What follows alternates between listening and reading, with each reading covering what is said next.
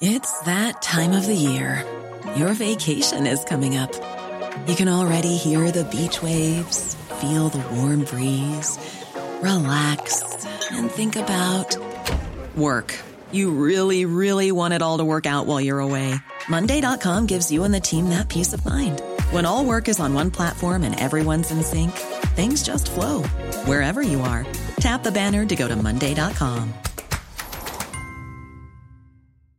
Mother's Day is just around the corner, and it's time to pamper the special moms in your life. And what better way than with Osea's limited edition skincare sets featuring clean, vegan, cruelty free products that are safe for your skin and the planet?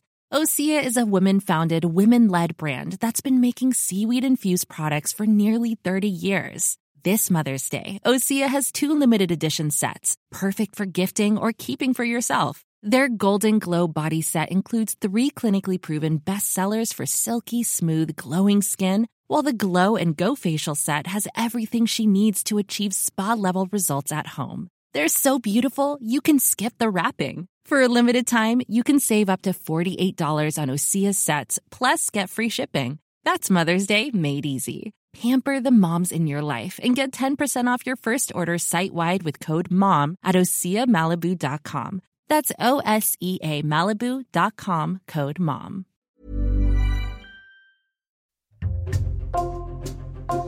Bonjour, c'est Jules Lavie pour Code Source, le podcast d'actualité du Parisien.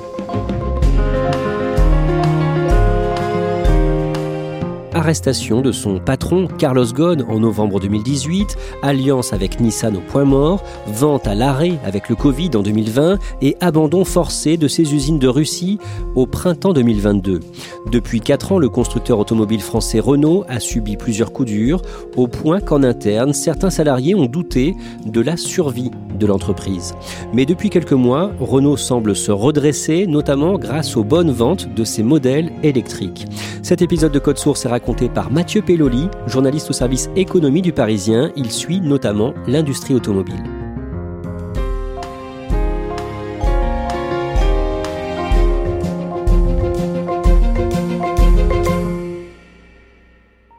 Mathieu Pelloli, en 2018, l'alliance Renault-Nissan est le premier groupe automobile mondial. Qu'est-ce qui permet de dire ça? En nombre de ventes de véhicules pour les particuliers, l'alliance Renault-Nissan devient premier constructeur mondial. Ça représente 10,5 millions de véhicules vendus. Renault est en tête devant des géants comme euh, Volkswagen, le géant allemand, comme Toyota, le géant japonais. On est véritablement là dans la cour des grands et en première place. Pour expliquer ce succès, il faut d'abord parler de son patron, Carlos Ghosn. Qui est-il? Carlos Ghosn, c'est à l'époque euh, l'archétype, l'incarnation du euh, patron de l'auto mondialisé, qui pour ainsi dire vit dans son jet entre Paris et Tokyo. La consécration pour Carlos Ghosn, considéré comme une star ici au Japon. L'alliance Renault-Nissan-Mitsubishi est le premier groupe automobile mondial. Il n'y a plus de discussion possible. Ceci n'est pas un objectif, mais je dirais que c'est une satisfaction. Ceci est de dire qu'il n'y a personne qui peut gagner sur nous en matière d'échelle. Il est libanais, français et brésilien. Il a les trois passeports. Il parle de multiples langues, donc portugais, français. Il s'est mis au japonais. Il parle évidemment anglais, libanais, donc euh, arabe. Il a une réputation de quelqu'un de très charismatique, avec euh, possiblement une personnalité qui impressionne. On lui reproche parfois d'être euh, autoritaire, cassant, etc. En tout cas, les résultats sont là, et c'est quelqu'un qui, à ce moment-là, est l'incarnation du patron qui réussit. Renault a donc aussi créé une alliance puissante c'est-à-dire qu'ils ont mis en place un modèle extrêmement particulier qui n'est pas une fusion. On a une structure qui s'appelle une alliance, c'est-à-dire que c'est un partenariat juridique bien particulier qui permet de réduire les coûts en mettant en commun des projets, en mettant en commun des plateformes, c'est ce qu'on appelle la base pour un véhicule, et cette réduction des coûts a permis d'obtenir des résultats, et d'ailleurs la place de premier vendeur de véhicules mondial l'a bien montré. Renault a aussi euh, racheté une petite entreprise en 1999, Dacia. Dacia, une marque euh, roumaine. L'objectif de Renault avec ces voitures-là, c'est de faire du low cost, c'est-à-dire de vendre des véhicules un petit peu moins chers que ce que propose Renault avec sa marque phare, la marque Renault. Et donc Dacia, cette petite structure, permet d'aborder le marché avec euh, d'autres positionnements. Renault est donc le premier vendeur de voitures dans le monde en 2018, mais à ce moment-là, il y a une guerre secrète qui secoue l'alliance en coulisses. Renault est une entreprise particulière parce que euh, l'État est actionnaire. L'État actionnaire se dit Renault va très bien, Renault est devenu un géant mondial, maintenant il faut qu'on aille encore plus loin dans ce qu'est l'alliance, il faut qu'on aille vers la fusion. Sachant qu'au sein de l'alliance Renault-Nissan, Renault est le partenaire majoritaire. C'est Renault qui est venu sauver Nissan au moment où Nissan allait mal, donc Renault a les coups des franches pour essayer d'aller plus loin, et l'État actionnaire dit allons-y, on va vers la fusion. Avec une fusion Renault-Nissan, Renault risquerait de prendre le dessus sur Nissan, et ça, évidemment, les Japonais sont contre. Ce qu'on appelle le vieux Nissan est très réfractaire, parce que Nissan est une entreprise très particulière au Japon, très emblématique, et avoir tout d'un coup Renault qui devient patron de Nissan, avec l'État dans Renault, donc l'État français qui devient quelque part patron de Nissan, c'est pour les Japonais quelque chose qui est vécu presque comme un camouflet. Le lundi 19 novembre 2018, Carlos Ghosn est arrêté au Japon dans un aéroport de Tokyo. Carlos Ghosn qui, des centaines, peut-être même des milliers de fois, s'est présenté euh, à la douane avec son passeport, présente son passeport euh, comme à chaque fois, sauf que cette fois, les fonctionnaires lui disent bah, écoutez, monsieur Ghosn, vous allez nous suivre, on a un problème avec votre, votre passeport. Et puis, euh, la suite se passe très mal, puisque il est arrêté et emprisonné. Coup de tonnerre dans le monde de l'automobile. Carlos Ghosn, le PDG de Renault-Nissan, a été arrêté ce matin au Japon. Quelles conséquences pour le constructeur français? Que lui reproche le Japon à ce moment-là? Les reproches que lui adresse la justice japonaise, ce sont d'avoir non déclaré des revenus, c'est-à-dire en quelque sorte d'avoir minoré son salaire. Dans les mois qui suivent, l'action Renault s'effondre l'action Renault dégringole en bourse. Et ça, on peut le comprendre, puisque finalement, on, est une entreprise qui était certes un géant mondial, mais qui vient d'être décapitée euh, et sur lesquelles euh, soudain pèsent de lourds soupçons. Donc évidemment, les actionnaires, euh, certains se mettent à vendre, les investisseurs paniquent et l'action dégringole littéralement. Et dans les mois qui suivent, l'alliance Renault-Nissan est à l'arrêt. L'alliance existe encore, puisque euh, la structure juridique n'a pas été supprimée, mais on se retrouve dans un cas de figure où les deux partenaires n'ont plus confiance l'un dans l'autre, ne se parlent plus, n'ont plus de projet d'avenir. Tous les projets qui consistaient à travailler ensemble pour réduire les coûts, c'est-à-dire que Nissan allait développer une plateforme et puis allait la partager avec Renault. Renault allait développer de la recherche et développement sur par exemple un software qui est destiné euh, à alimenter un programme du véhicule électrique. La chose allait être mise en commun avec Nissan. Toutes ces choses-là qui étaient la nature même de l'alliance n'ont plus lieu, donc euh, l'alliance est à l'arrêt. Mathieu Pelloli, le 24 janvier 2019, un nouveau président de Renault est nommé. Et à ce moment-là, c'est Jean-Dominique Sénard, quelqu'un qui vient de chez Michelin. Donc Michelin, une entreprise très particulière avec une dimension, euh, une dimension sociale assez marquée. Et Jean-Dominique Sénard arrive chez Renault avec la lourde tâche de piloter le groupe dans ce contexte de très forte turbulence. La même année, au printemps, au mois d'avril, l'idée d'une fusion avec un très gros constructeur est évoquée. Jean-Dominique Sénard surprend tout le monde puisque au sein même de cette tempête, il se rend euh, à Bercy auprès de l'un de ses actionnaires, l'État, pour dire euh, moi j'ai une idée là, on pourrait fusionner Renault et Fiat Chrysler pour construire un géant mondial. Bercy se dit là, on a un vrai problème avec nos alliés japonais, on va pas en plus faire rentrer dans le jeu Turin, Détroit, enfin les États-Unis, l'Italie, etc. Ça va devenir un micmac pas possible. Donc ça pourrait être une bonne idée, mais finalement, euh, l'État met son veto et la fusion ne se fait pas entre Renault et euh, Fiat Chrysler Automobile, qui est le grand groupe italo-américain de, de l'époque. À ce moment-là, Renault traverse un, trou d'air? Oui, c'est vraiment le mot. C'est-à-dire que Renault, qui était lancé à toute vitesse sur sa performance de l'année 2018, qui était premier constructeur mondial, tout d'un coup décroche brutalement parce que l'entreprise a été décapitée et que tous les projets qui étaient lancés sont à l'arrêt, qu'il n'y a plus de direction et qu'il y a de très fortes incertitudes sur l'avenir l'incroyable fuite de Carlos Ghosn, le patron déchu de Renault-Nissan, a quitté le Japon. Il s'est enfui pour échapper, dit-il, l'injustice. Toujours en 2019, le 29 décembre, Carlos Ghosn, qui était emprisonné au Japon, fuit le pays en se cachant dans un grand caisson à roulettes pour euh, déjouer la sécurité à l'aéroport d'Osaka et il se réfugie au Liban. Au printemps 2020, L'économie mondiale est à l'arrêt avec le début de l'épidémie de Covid, les ventes de voitures s'effondrent et le 29 mai, Renault annonce un plan d'économie qui prévoit en trois ans 15 000 suppressions de postes dans le monde, dont 4 600 en France. Oui, Renault, à ce moment-là, n'a pas d'autre choix que de réduire la voilure. Les gens sont chez eux, ils ne se servent plus de leur voiture, ils n'achètent pas non plus de voiture neuve. Donc l'outil industriel est complètement surdimensionné. Il faut euh, se séparer de certaines forces vives. Et donc euh, Renault euh, bah, met en place un, plan de départ volontaire. C'est une année, une année noire, une année zéro presque pour le constructeur, puisque en 2020, Renault va afficher un déficit, enfin une perte sèche historique de 8 milliards d'euros. Le 1er juillet, un nouveau directeur général est nommé, un certain Luca De Meo, 53 ans à ce moment-là. Qui est-il? C'est quelqu'un vraiment qui est un, professionnel reconnu dans le milieu, qui connaît euh, extrêmement bien euh, les marques, les projets. il a relancé la Fiat 500 en électrique, c'est un, très beau succès. Il est passé chez les Allemands, il est passé chez Volkswagen c'est aussi quelqu'un qui euh, incarne un petit peu ce qu'on pourrait appeler par euh, l'anti-Carlos Ghosn. C'est-à-dire que ses méthodes de management, son personnage lui-même est très très différent du grand patron mondial qu'a incarné Carlos Ghosn. Luca De Meo, il est beaucoup plus proche des équipes, plus euh, au contact. D'ailleurs, l'entreprise elle-même essaye de recréer cette énergie qui est un petit peu disparue. On organise ce qu'on appelle des chats avec Luca et ça permet aux, aux, équipes de se réinvestir, de comprendre qui est le nouveau personnage qui va diriger l'entreprise. Et lui arrive avec une vraie volonté de faire redémarrer le moteur de Renault qui est à l'arrêt pour le moment. Il parvient à attirer des talents de l'industrie automobile. Oui, c'est un des premiers succès de son retour.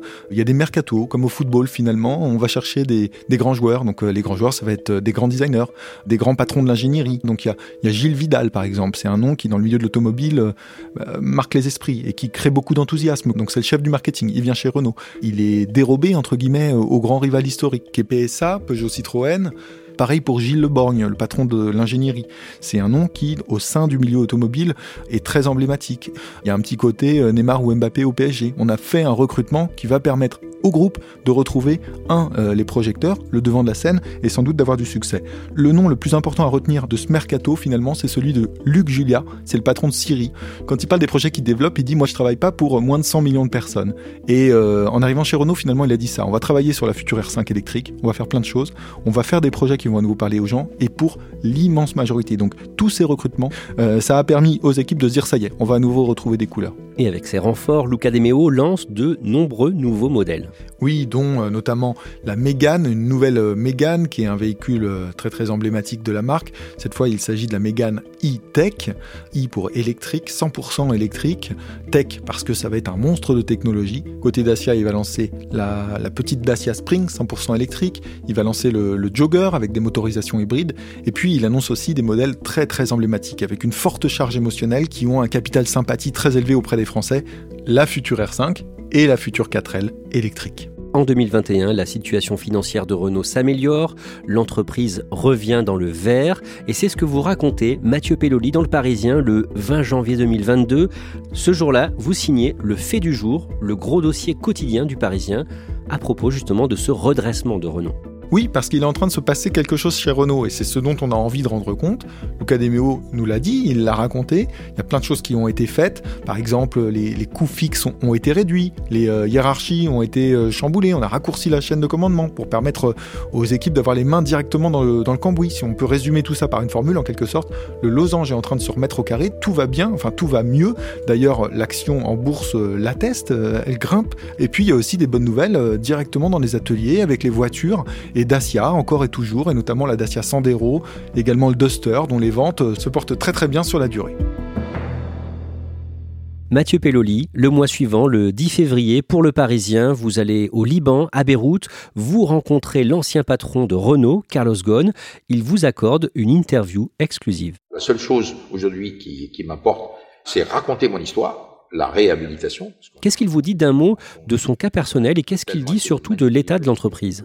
On peut résumer ça de façon très rapide et très simple, c'est qu'il est innocent de toutes les accusations qui lui sont faites et qu'il est en train de construire sa défense. Quelque part, il y a une bataille pour au moins éviter que le mensonge et l'injustice l'emportent. Sur l'entreprise, il est extrêmement sévère sur la relation Renault-Nissan, en expliquant que cette relation-là, il en a la certitude parce qu'il a encore des contacts côté japonais qui lui disent que l'alliance est à l'arrêt et qu'elle ne peut que euh, péricliter. Deux semaines plus tard, le 24 février, le président russe Vladimir Poutine ouvre une guerre contre l'un de ses voisins, l'Ukraine qu'il veut envahir. La Russie est alors visée par une série de sanctions internationales. L'Europe appelle au boycott. Renault hésite à quitter le pays. Renault est très très impliqué en Russie. C'est un héritage de l'époque Carlos Ghosn. Carlos Ghosn avait rencontré Vladimir Poutine et les deux ensemble avaient décidé de développer Renault en Russie en s'alliant avec euh, un constructeur russe, Lada. Donc Renault a une installation euh, industrielle majeure et n'a évidemment pas envie de l'abandonner parce que, un, il y a eu des investissements qui ont été faits, ça se compte en milliards d'euros. L'autre aspect, il est un petit peu plus euh, géopolitique, mais c'est qu'en partant, si on laisse cette, usine vide, elle ne restera pas longtemps vide et les Russes l'exploiteront sans doute pas directement, mais la mettront entre les mains de ce qui est un petit peu sur la scène internationale à ce moment-là leur allié, c'est-à-dire les Chinois, Chinois qui sont le grand concurrent de l'industrie automobile européenne. Pour Renault, il y a cet aspect double peine. On s'assoit sur un investissement qu'on a fait et en plus, on l'offre à un concurrent majeur. Et c'est pour ça que Renault hésite fortement. Le mercredi 23 mars, le président ukrainien Volodymyr Zelensky s'exprime par visioconférence devant le Parlement français et à un moment il parle de Renault. Le risque pour Renault, c'est de perdre la bataille de l'image, c'est ce qui est en train de se passer, c'est-à-dire que les opinions publiques vont trouver que finalement Renault, en restant sur place, favorise la guerre de Vladimir Poutine en Ukraine, et par ricochet, donc c'est une sanction sur les parts de marché. Et finalement, dans la foulée de l'intervention de Volodymyr Zelensky, Renault décide de quitter la Russie. Comment concrètement, dans quelles conditions Dans des conditions extrêmement contraignantes, parce que euh, vous vous souvenez, il y avait des sanctions qui avaient été mises en place contre la Russie, et donc on ne pouvait plus vendre à une entreprise russe, ni à des entreprises liées à la Russie. Renault doit partir en abandonnant sur place son usine. Il n'y a, même plus la possibilité juridique pour le groupe de le vendre à son associé euh, actionnaire euh, Rostec. Donc on va s'asseoir sur l'actif industriel qui est estimé à peu près à 2,2 milliards d'euros. Celle-ci va être cédée à la ville de Moscou.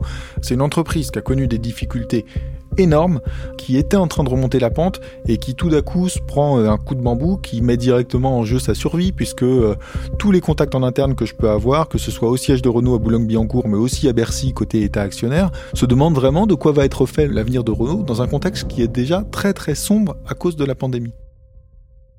À ce moment-là, la situation économique mondiale empire avec des pénuries, l'inflation qui progresse un peu partout dans le monde. Ce départ de Russie, c'est un nouveau coup très dur pour Renault?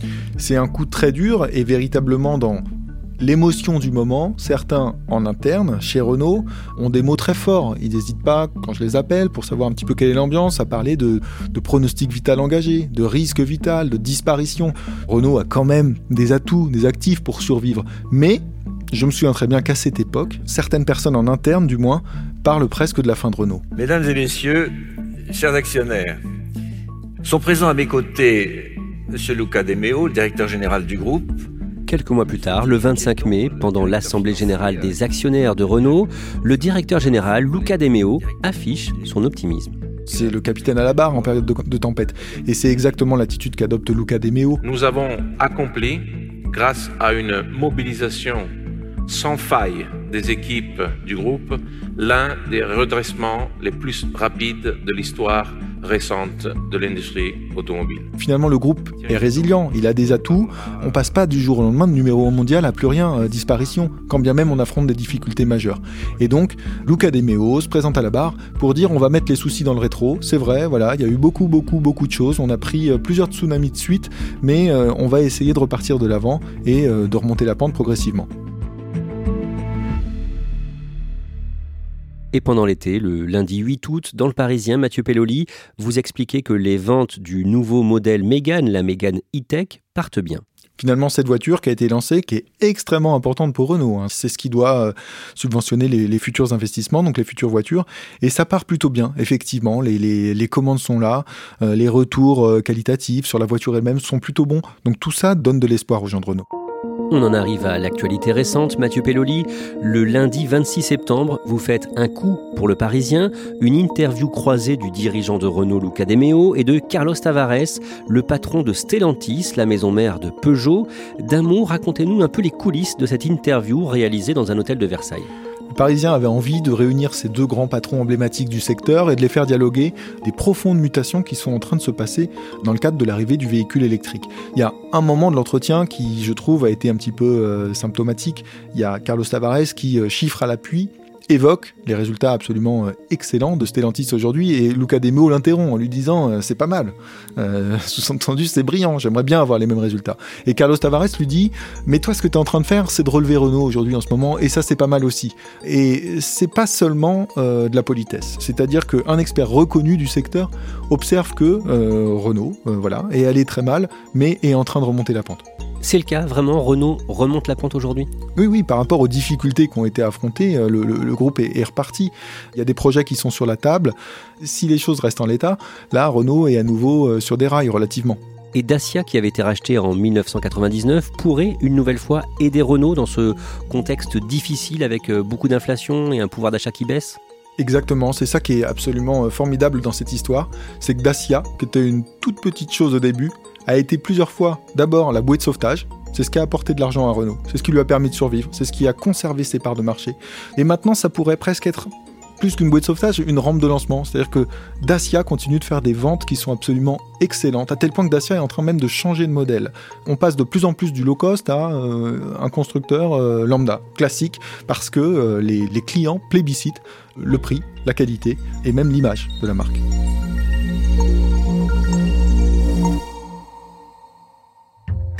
Merci à Mathieu Pelloli. Cet épisode de Code Source a été produit par Raphaël Pueyo et Thibault Lambert. Réalisation Julien Moncouquiol. Code Source est le podcast d'actualité du Parisien. Nous publions un nouvel épisode chaque soir de la semaine. N'oubliez pas de vous abonner pour n'en rater aucun. Si vous aimez Code Source, n'hésitez pas à le dire en laissant un commentaire ou des petites étoiles sur votre application audio préférée. Vous pouvez nous contacter sur Twitter, at Code Source, ou nous écrire source at leparisien.fr.